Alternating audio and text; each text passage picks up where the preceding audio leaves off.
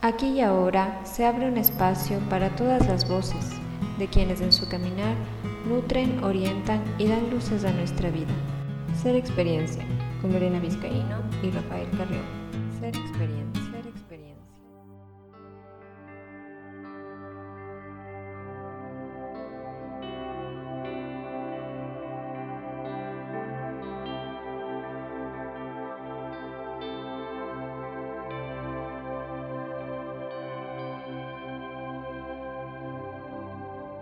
Ser Experiencia y en esta ocasión tenemos una invitada muy especial que es Adriana Alcázar.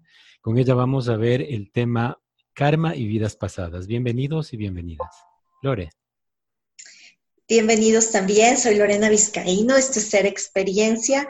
Yo estoy fascinada con Adriana y me encanta este tema de que leí por ahí un poquito, eh, Adriana, que dices que has mutado muchas veces. Bienvenida, ¿cómo estás? Bueno, muchas gracias chicos, Lore, Rafa, por haberme invitado en a este espacio.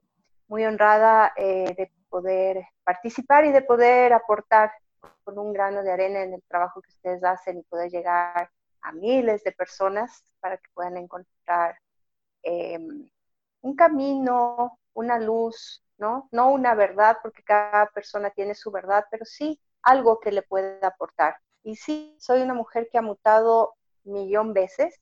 Siento que eh, el tema del ave fénix se quedó corto para mí.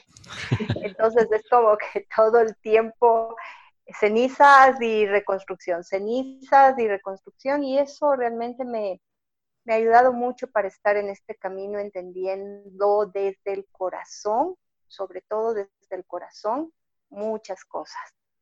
Eso es lo que les puedo comentar. Lindo, bienvenida Adriana. Eh, queremos contarles que Adriana es periodista, psicoterapeuta gestáltica y humanista, facilitadora de grupos de encuentro, coach espiritual, maestra de terapia de respuesta espiritual, facilitadora en Access Bars, sanadora con rosas y mujer en constante autoobservación desde el amor como se autodefine. Eh, bienvenida nuevamente. Eh, vamos a hablar acerca de karma y vidas pasadas. Lore, empecemos. Em, mi querida Adri, estamos em, muy curiosos eh, de comenzar con este tema y queríamos que, nos ayudes con una definición desde tu experiencia. ¿Qué es el karma? ¿Existe el, karma y cuál sería tu definición de, él?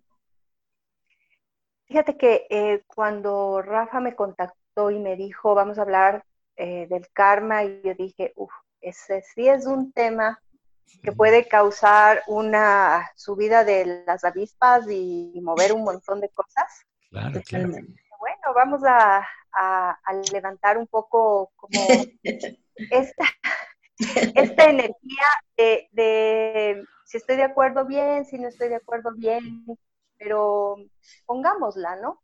Claro. Eh, mira, para mí, dentro de la definición o dentro de todo lo que se ha hablado, el karma es la ley de causa y efecto, es lo que siembras, básicamente vas a cosechar. Y muchas líneas espirituales eh, se manejan mediante esto, ¿no? Y en la parte no espiritual también se maneja de esto, eh, eh, se maneja esto, no sé si ustedes han visto que igual, así no seas espiritual, siempre dices, bueno, lo que estás haciendo ya vas a ver cómo lo vas a pagar, ¿no? Sí, entonces no solamente es como que de la parte espiritual ha trascendido a la parte física. Entonces, para mí es, es esto, lo que tú siembras lo vas a cosechar en bueno o en malo o en negativo. Ahora, desde la terapia que yo manejo, que es la terapia de respuesta espiritual, es súper interesante porque hay una programación que se limpia dentro de la terapia y es las creencias kármicas. Es esto de estar todo el tiempo sintiendo que lo que hago voy a cosechar. Eso em, desde la, terapia es visto como, em, ¿en serio todo lo que estoy haciendo eh, va a ser en bien o en mal para mí? Es una creencia tan fuerte que desde el alma te puedes ir autocastigando por lo que estás sintiendo que haces bien o que haces mal. Entonces, eh, desde la terapia nos enseñan que no hay un karma. En la vida en las otras eh, eh, líneas espirituales existe un karma. Pero yo me pregunto si este karma no, no es autoimpuesto por nuestra alma en la medida de todo lo que el alma viene recopilando vida tras vida, tras vida, tras vida sobre lo que es bueno, sobre lo que es malo, sobre lo que es castigo o no. Yo me, todos estos días he ido pensando, si espíritu o Dios o como ustedes le llamen, nos dio libre albedrío para hacer realmente lo que queramos hacer, porque ese es el libre albedrío. Realmente nos puso un karma si es que hay una ley de libre albedrío o es algo que está impuesto por nuestra alma en lo que les dije, en base de lo que es bueno y la percepción de lo que es malo. Entonces, eh, estas dos cosas son las que yo quería compartir con ustedes y por eso decía, de pronto se va a armar una polvareda, porque la, la espiritualidad dice, sí hay karma, ¿sí? Pero yo digo, eh, puede que eso, eso que llamamos karma nos lo estemos imponiendo nosotros como una ley de pagar o no pagar lo bueno o lo que no es bueno. Es interesante cómo pones esto sobre la mesa porque eh, nosotros en días anteriores habíamos conversado de esto con Lore y claro, eh, es como traer un tema de la ley que hay en la tierra a tratar de explicar así todo lo que sucede en dimensiones más sutiles. Y hoy estás coincidiendo con esto, ¿no? No necesariamente tiene que ser de esa manera en otras dimensiones como es acá. No necesariamente es esa la forma de, entender la existencia del alma. Sin embargo, en, en general, y, como tú mencionas, en el mundo espiritual, se entiende que, que, mm, el, el, karma es una especie de castigo, ponemos así entre comillas, un castigo inevitable, pero ¿será un castigo inevitable o será que se lo puede entender como una oportunidad de evolución, como un reto em, entendido por cada individuo, por cada alma individual, asumido como para entenderse en un proceso de crecimiento y de evolución espiritual. ¿Cómo lo identificarías mejor ahí, Adriana? yo, yo realmente siento que el karma eh, puede ser visto, como tú dices, desde la culpa, desde el castigo. Eso quiere decir como, eh, pongo un ejemplo, si soy infiel a mi pareja, me voy a alguna cosa súper terrenal, ¿no? Entonces voy a pagarlo infinitamente, porque es algo que no está bien visto, no es normal, no está bien. ¿Viste? Entonces, ¿hasta qué punto yo, como Adriana o como alma, ¿sí? Para no endosarle a otras personas, como alma, ¿hasta qué punto yo estoy generando mi, castigo? Porque el karma está acompañado de varias leyes y una de las leyes es la ley de creación, es que lo podemos ver así. Entonces, lo que tú generas, lo que tú vas pensando, vas emitiendo con la palabra, vas sintiendo, no estás creando. Entonces, me pongo a pensar si esto eh, que estamos haciendo desde nuestra creación no hace que se cree, a su vez, valga la redundancia, este castigo, ¿sí? En lugar de, sentir que si yo no hago o no estoy con mi pareja, ¿no? no, no, estoy con esta persona y, y, quiero estar con otra persona, ¿por qué no aplicar la otra ley del karma, que es la responsabilidad? Ah. Entonces yo me responsabilizo de que no me siento bien con esa persona y no genero toda esta serie de culpas, de azotes, de profecías catastróficas y todo este daño que realmente puede generar una decisión no asumida desde el amor y desde la conciencia de qué es lo que yo quiero. Entonces, es como eh, eso, ¿no? Si es que yo no quiero generar este karma, entre comillas, entonces tengo que ser coherente. ¿Viste? Tengo que ser coherente para evolucionar. Aunque suene bien loco, ¿sí? Aunque entre, en mi pensamiento yo le haga daño a esta persona que es mi pareja, diciéndole que ya no puedo estar con esta persona, por más bueno, amoroso y noble que sea. Entonces me parece como algo más honrado. Entonces ahí yo, yo siento que cuando tú puedes verte y hacer esto, subes un escalón en tu evolución, subes un escalón en tu nivel de conciencia. Que lastimosamente en la Tierra tenemos que vivir estas, estas energías. La Tierra es el planeta elegido para la evolución. Y necesitamos aprovechar esa energía para poder crecer y de pronto no regresar, ¿no? mi, querida Adri, y en ese sentido, y es lindísimo lo que dices, porque la verdad es que es una especie de, romper una especie de muro, romper una especie de paradigma que ha estado como ahí siempre entre nosotros, viéndole a esta forma, digamos, de, acciones o inacciones como, como eh, no sé, como eh, una especie de miedo de lo que podemos o no estar haciendo.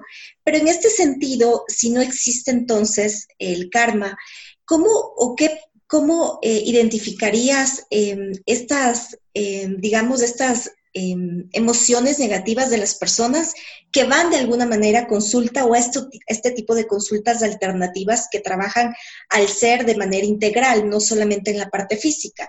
Y en muchas ocasiones las personas van por un llamado, eh, supongo que debe ser de, muy, muy interno del alma quizás, porque ni siquiera a veces saben por qué van a consulta. Entonces sí, en muchas ocasiones tienen ya un nivel de conciencia, eh, digamos, muy trabajado, muy elaborado, y por supuesto saben por qué eh, tienen que ir a, una determinada consulta, pero hay también un grupo de personas bastante, digamos, numeroso que simplemente tienen un llamado, un sentido por eso y van hacia cualquier tipo de terapias, digamos, eh, infinidad, ¿no? Solamente les resuena algo para trabajar en algo. Entonces, ¿qué, ¿qué, es lo que, digamos, si no se estaría manifestando el karma en, esta, eh, en estas posibles eh, acciones que determinen a las personas para que den ese paso para ir a, terapia, ¿qué sería ese llamado, digamos, de alma para ser trabajado?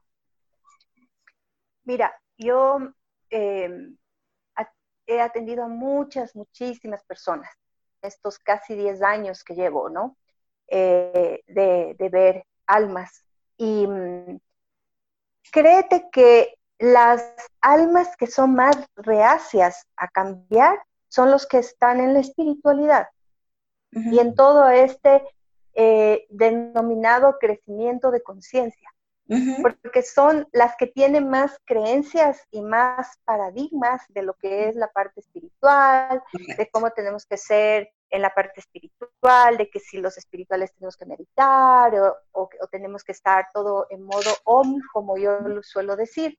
Entonces es, bien interesante que el resto de personas, los que llamamos comunes y corrientes, medio que con la conciencia abajo, ¿no? Entonces son ellos los que están más dispuestos a abrir su corazón y su mente para hacer cambios. Entonces, ¿en qué trabajo yo?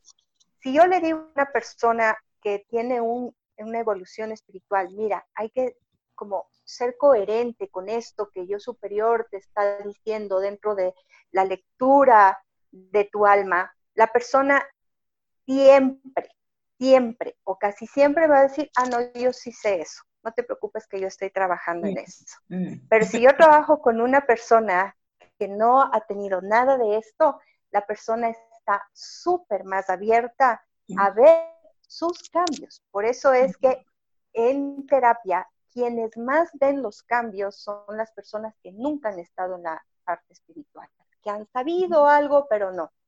Entonces, el trabajar, yo ya les dije, el trabajar con la coherencia, lo que quiero hacer de mi vida, si yo quiero, ¿sí? Lustrar zapatos y ser feliz, eh, como es lustrando zapatos y viajando por el mundo, pues entonces eso es lo que necesito hacer.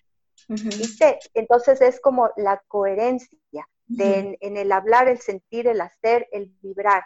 Y lo otro que yo podría sugerir es como esto de la responsabilidad, porque yo en este tiempo he visto que todo el mundo endosa a todo el mundo la responsabilidad de lo que está pasando.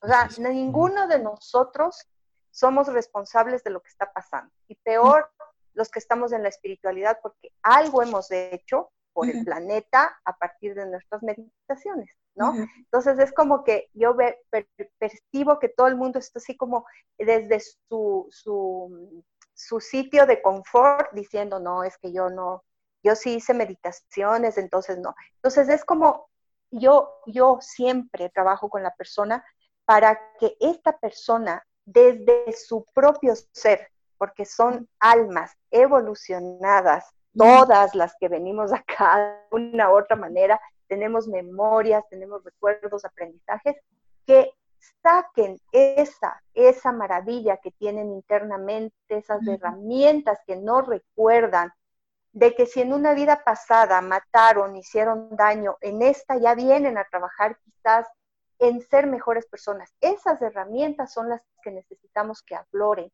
a partir de esta conexión con nuestro corazón, no, tan, no con la cabeza, sino con nuestro corazón.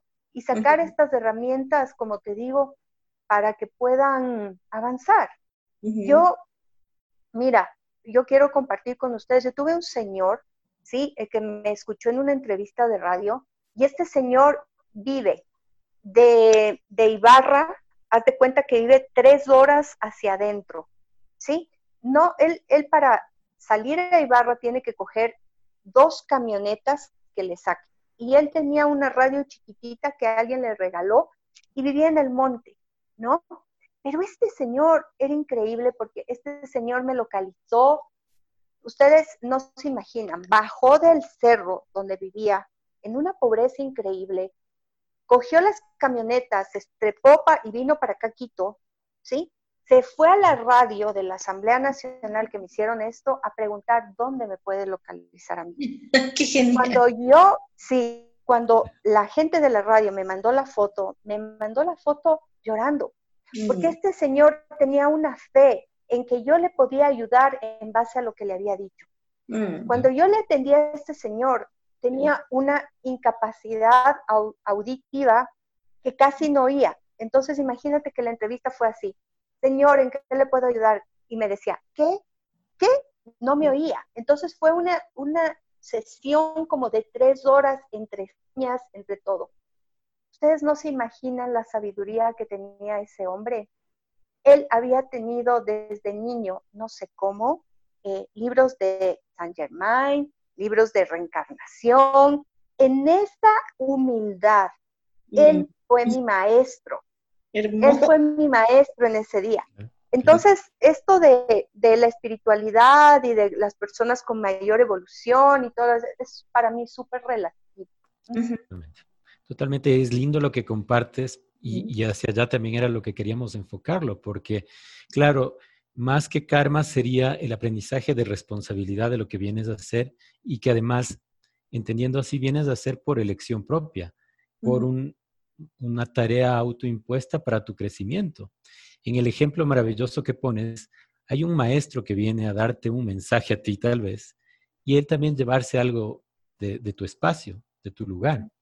Entonces, en este, en este momento, claro, lo que, lo que nos resulta preguntar es, en realidad, ¿Hay vidas pasadas o nos manejamos en líneas temporales paralelas? Adriana, ¿qué piensas tú? Mira, yo creo rotundamente en la reencarnación. Yo creo rotundamente en eso. O sea, para mí, si tú me dices, no, es que no hay, yo, e, ese es mi paradigma. y esa es como, como la creencia en donde yo me, me, me asiento, porque para mí era imposible de niña sentir que yo era solamente este cuerpo físico. Yo recuerdo que de niña me miraba y decía, ¿qué hago aquí? ¿Sí? ¿Por qué estoy aquí? ¿Por qué no estoy en ese lugar bonito de donde vine? Yo me preguntaba eso cuando era chiquita y era un sufrimiento impresionante. No entendía, obviamente nadie me entendía. Imagínate, estamos hablando de hace 42 años, 43 años, donde, imagínate, ¿no?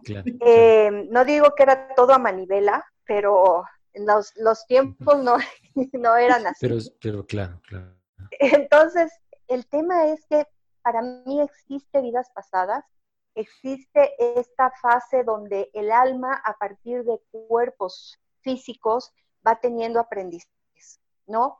Va viviendo lo que necesita vivir, hemos sido perpetradores, hemos sido perpetrados, porque para mí no hay víctimas ni victimarios dentro de esta parte de, vida, ¿no? Sino que simplemente somos eh, aprendices. Y cada vez con una necesidad de ir mejorando y de ir como sintiendo que, que sí, sí se puede hacer algo. Habrá gente, habrán almas que, como yo digo, en esta vida, por más que tú le ayudes, hagas una terapia, le limpies, continuará con su nivel de conciencia, así más o menos como, ah, pasó, ve, eh, quiero dinero, o ve, quiero como el nivel de cucaracha, como yo digo. Pasará, habrá gente que en esta vida no necesita hacer esto, sino tener un nivel de conciencia de cucarachita, como yo digo y les digo a veces en clase se matan de la risa. No me, no me, no me lo tomen como subestimar a las personas, pero es, un ejemplo. No es peyorativo. Y habrán otras personas como esta persona que aunque no tenía dinero, tenía un nivel de conciencia infinitamente enorme, infinitamente enorme, ¿no? Entonces, para mí hay vidas pasadas. Para mí el hecho de cambiar de ropaje te da experiencia y te da la capacidad de ser mejor o, entre comillas, de ser peor, porque no hay bueno ni malo. Y también fíjense en que hay algo súper interesante que cuando el alma en esta vida no puede solucionar algo, se queda pendiente con algo. Y les voy a poner mi ejemplo. Yo sé que en algún punto de este universo o de este mismo planeta soy una gran bailarina de salsa tropical, ¿no?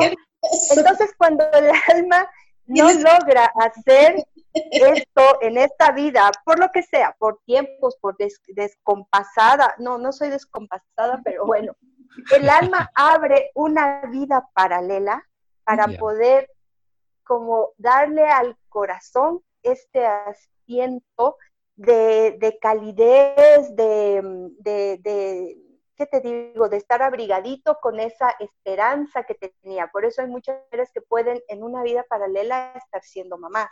Mm. Pero también hay ocasiones donde el alma abre vidas paralelas tratando de solucionar esto y le pasa lo peor, ¿no? Mm. Y yo he visto, yo he visto cómo el alma que está en vidas paralelas puede venir hasta con un golpe sufrido en vidas paralelas, ¿sí? Tratando de solucionar esto y, por ejemplo, en esa vida han dado un golpe y viene con la huella, viene con la marca. Entonces, las vidas paralelas que no son, entre comillas, buenas para el alma, voy a utilizar esa palabra, se necesitan ser selladas y se necesita ser destruidas o bloqueadas para que no filtre esa energía. Pero las vidas paralelas donde somos mamás, porque en esta vida no hemos sido mamás, donde tenemos, qué sé yo, una pareja maravillosa, porque en esta vida no hemos tenido eso, o, soy bailarina, donde en esta vida no lo pudo hacer. Entonces, esas vidas que queden, ¿no? Y que nos ayuden también eh, en esta evolución que no necesariamente tiene que ser espiritual, sino también física. O sea, Adriana, no necesariamente el que se abran líneas paralelas temporales implica una huida del alma a sus propias responsabilidades, no necesariamente. No necesariamente. Es, es, una, eh, como puede ser eso, sí, puede ser una forma de compensar, ajá, entonces, eh, sí, yo, yo, te digo, eh, mi forma de compensar, y, fue maravilloso cuando yo me di cuenta de eso, fue descubrir esta, esta forma, ¿no? De, de, compensar este anhelo de haber sido, de haber querido ser bailarina. Ajá. Entonces, yo siempre digo que en una vida paralela yo soy la mejor bailarina del planeta. claro. Ajá. Es posible. Y entonces para mí es lindo eso, ¿no? Genial, Adri. Y yo, la verdad que iba a este punto también y quería preguntar de esto, ¿no? De eh, ya en, este punto de que eh, nos has planteado que no existe el karma, eh, llamemos, digamos, aprendizajes. ¿Quieres contarnos un poquito en relación a tu experiencia con pacientes, clientes, talleristas y demás? ¿Cuál ha sido tu experiencia, digamos así, en, en, todo este tiempo de trabajo? Entiendo que estás trabajando alrededor de 10 años, digamos, con todas estas temáticas. ¿Cuál ha sido tu experiencia de aprendizaje eh, dentro, eh, digamos, de, ti misma? ¿Cuál ha sido la, mayor, digamos, la mayor eh, vitamina que has sacado de todo esto? Verás, cuando tú dices, creo que no existe el karma, es, de, es como bien loco, ¿no? Fuertes, claro. Y tú me, sí, tú me dices eso y yo digo, realmente no existe, porque claro, venimos como nacemos sintiendo que el karma existe. Y, y, dentro de todo este mundo se plantea que lo que haces cosechas, ¿sí? Y, y de, de, hecho el universo lo va a hacer en la medida de tu intención. Ojo, es en la medida de tu intención. Entonces ahí es donde eh, aplica este tema de si existe o no el karma. Si tú sientes que no existe realmente esto de lo que hago eh, realmente va en proporción a mí, entonces nada que ver. Pero si tú, por ejemplo, entregas tu tiempo, tu, vida al voluntariado, solo por poner un ejemplo, ¿no? Y, y, lo haces entre comillas, sin condición. Que hay otra cosa que yo planteo y es que no sé si en, el planeta Tierra exista una energía de sin condición. ¿Viste? Por lo general somos eh, seres humanos y almas que necesitamos el abracito, la tocadita, la palabra maravillosa, ¿sí? Entonces, no es que no existe un, un condicionamiento. Entonces, creo que el karma eh, para cada persona lo puede vivir como, como le plazca, con la creencia que le plazca. Yo prefiero sentir que si hago algo, em, pues si se me regresa, genial, pero estoy creando esto para mí. ¿Me entiendes? Ajá. Entonces, dentro de, de este trabajo de, de, de vida, ¿no es cierto? Es como, ¿qué te digo? Una de las experiencias yo creo que, más fuertes que, yo he tenido en esto de aprender qué es esto del dar y el recibir es que fíjate que yo soy una persona que cuando doy clases sí puedo ser muy, muy estricta a la hora de formar a las personas, en el sentido de que yo tengo, necesito ver que tú trabajes súper bien para sacar a, la luz terapeutas que hagan un trabajo desde el amor, desde la conciencia, no desde el orar, no desde la falsedad o la mentira, que traten con amor a las personas, ¿no? Entonces, esa ha sido mi conciencia y eso a mucha gente le, ha chocado porque dicen que bestia, pero eres demasiado eh, como exigente para el trabajo, ¿no? Entonces yo, de verdad, a ver, vamos a trabajar así. Entonces, tuve la, dos, situaciones donde en la una llegó una persona que decía, no, yo no voy a hacer eso. Y yo le daba una indicación y le decía, por ejemplo, trae, eh, o sea, me van a traer la limpieza de una persona, y hablándote desde la terapia, ¿no? Y venía y me decía, toma, y era la limpieza de su perro. Entonces, no, no es la limpieza de tu perro, es la limpieza de una persona. ¿Entiendes? Y fue así, o sea, tan, tan como chocante, chocante, chocante, no, no voy a hacer, no voy a hacer, no voy a hacer, que literal me acuerdo que después esa clase yo terminé llorando y decía, no sé qué tengo que aprender de aquí porque paciencia tengo, eh, he desarrollado la paciencia, he desarrollado la, metodología, he desarrollado un montón de cosas, realmente no sé qué tengo que aprender. Siguiente grupo, me llegó una potencializada al, máximo, a tal punto que incluso maltrataba a sus compañeras. Entonces yo dije, ¿qué necesito aprender? ¿Qué necesito? O sea, yo le decía, espíritu, por favor, no sé qué tengo que aprender. Entonces, espíritu me señaló en uno de los gráficos justicia. ¿Viste? Justicia, me dijo así, nada más. Entonces, eh, yo sentí la necesidad de decirle, no voy a formarte más. Desde mi corazón te agradezco por haberme elegido, pero no voy a formarte, porque no puedo formar a alguien que está maltratando personas, que me maltrata a mí, que no acata absolutamente nada. Y bueno, para no alargarles, eh, hasta ahí no sabía qué necesitaba, necesitaba aprender. Y me acuerdo que un alumno mío, cuando esto todo pasó, porque ya cuando yo le dije, por favor, abandona la clase, todos se levantaron, me abrazaban, el que menos me pasaba su cuarzo para limpiarme, me agradecían por haberme hecho, por haber puesto este como pare. Me siento y les digo, chicos, para mí esto es bien, bien duro, porque yo siento que no soy nadie para decir tú, te formas, no te formas. Pero en esta ocasión me tocó hacer esto. Entonces, hasta ahora, déjeme, no sé qué es lo que necesito aprender. Y un alumno mío, ¿no? Me dice, a poner límites, pues, Adriana, y ya lo hiciste, ¿viste? Entonces fue así como, esto, esto que yo no me había dado cuenta por tener como pendiente este tema de la espiritualidad, del amor, de la compasión, de la paciencia, me estaba olvidando de mí. Ese era mi karma. Fíjate, si lo puedo decir así, ese era mi karma. Mi karma realmente ha sido poner límite a las personas. Porque desde mi energía, sí, yo puedo ser muy permisiva y puedo haberte permitido hacer muchas cosas. Pero ese fue mi, enseñanza, mi aprendizaje, fue genial. Ajá. Qué lindo. Sí, sí, es, es interesante porque vuelve esta idea de que Em, no te encuentras para dar un mensaje nada más, sino que te encuentras con espejos todo el tiempo para identificar, identificarte a ti misma, ¿no?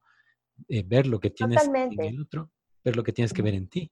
Entonces es fascinante esto, es fascinante. Sí.